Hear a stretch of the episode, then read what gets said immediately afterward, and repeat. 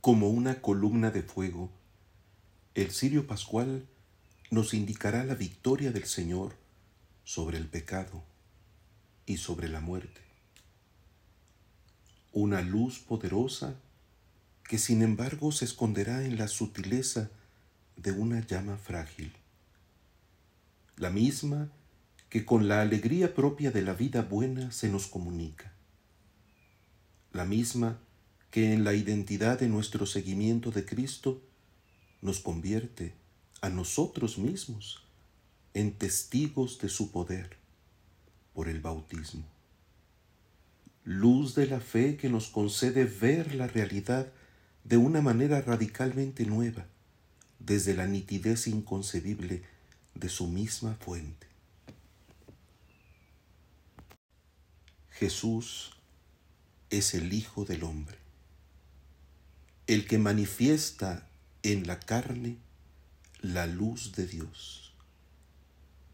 Él mismo lo dice al que fuera ciego de nacimiento y que había curado, después del proceso al que fue sometido por el bien que había recibido. ¿Crees tú en el Hijo del Hombre? le había preguntado. En el balbuceo de sus ojos recién nacidos, expresó sin embargo su disponibilidad para entregar su confianza. ¿Y quién es, Señor, para que yo crea en Él? Y Jesús le dijo, ya lo has visto, el que está hablando contigo. Ya lo has visto, lo estás viendo y lo estás escuchando. El mismo que ves, lo que hasta hace muy poco no te era posible, es el que estás escuchando. Visión y fe convergen en la presencia que comunica. Y su comunicación lleva a plenitud todo lo que has buscado, todo lo que has anhelado, todo lo que hasta hace poco te resultaba imposible, todo lo que las resistencias de los diversos grupos evaden. Pero tú, que ya tienes palabra propia, que ya tienes edad para hacerte cargo de ti mismo, que has superado los bloqueos que te impedían realizar tu libertad, puedes finalmente dar tu respuesta. Tu propia experiencia te mueve. Basta que seas dócil al Espíritu que te ha abierto los ojos. No importa si a ti mismo te excluyen los que se creen dueños de la verdad, que en realidad siguen en su pecado y por lo mismo son los auténticos ciegos. Responde tú, desde el corazón, con tu propia palabra, tu propia mente, tu propio corazón, tu propio cuerpo. Y el que fuera ciego pudo decir, creo, Señor y postrándose, lo adoró.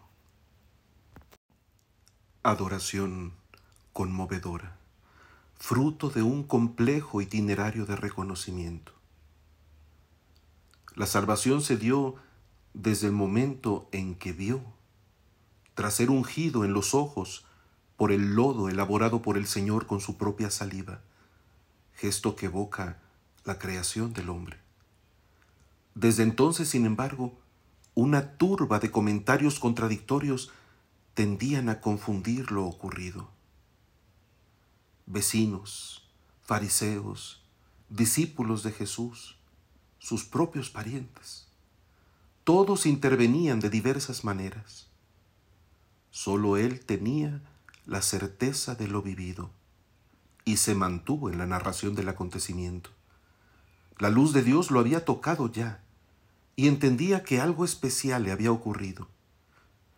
No conocía a Jesús sino por el gesto que realizó con él, pero ya estaba dispuesto al encuentro que definiría su respuesta.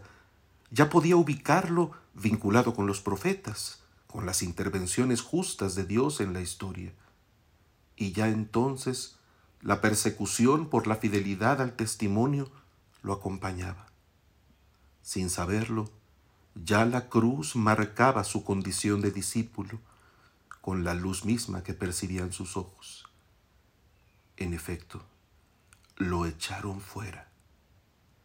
Pero precisamente fuera pudo encontrarse con Jesús y verlo y escucharlo y decirle que creía y adorarlo postrado. Nosotros mismos, en otro tiempo, fuimos como el ciego de nacimiento, tinieblas. Pero ahora, unidos al Señor, somos luz, hijos de la luz.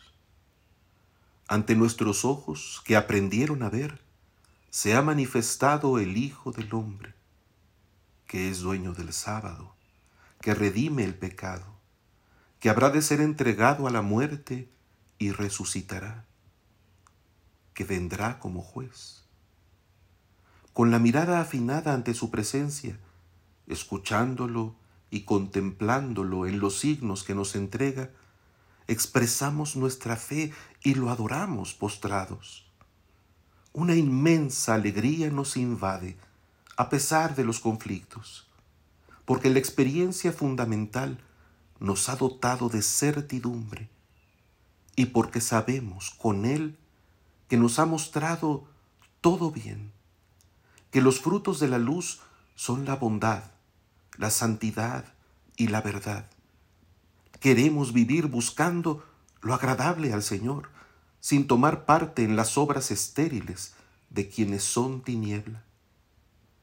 Queremos que todo en nuestra persona termine por manifestar el bien del que hemos sido objeto, la luz que nos ha transformado, la alegría que se nos ha comunicado. Que nada necesite esconderse, que ninguna vergüenza nos repliegue. Se nos ha dado la vista y se nos ha dado la luz. Queremos ver y queremos escuchar a quien vemos. Queremos vivir por la fe, con la conciencia de que la vista solo seguirá afinando su percepción hasta que la comunión sea perfecta. Despierta, tú que duermes, levántate de entre los muertos, y Cristo será tu luz. Todo lo que es iluminado por la luz se convierte en luz.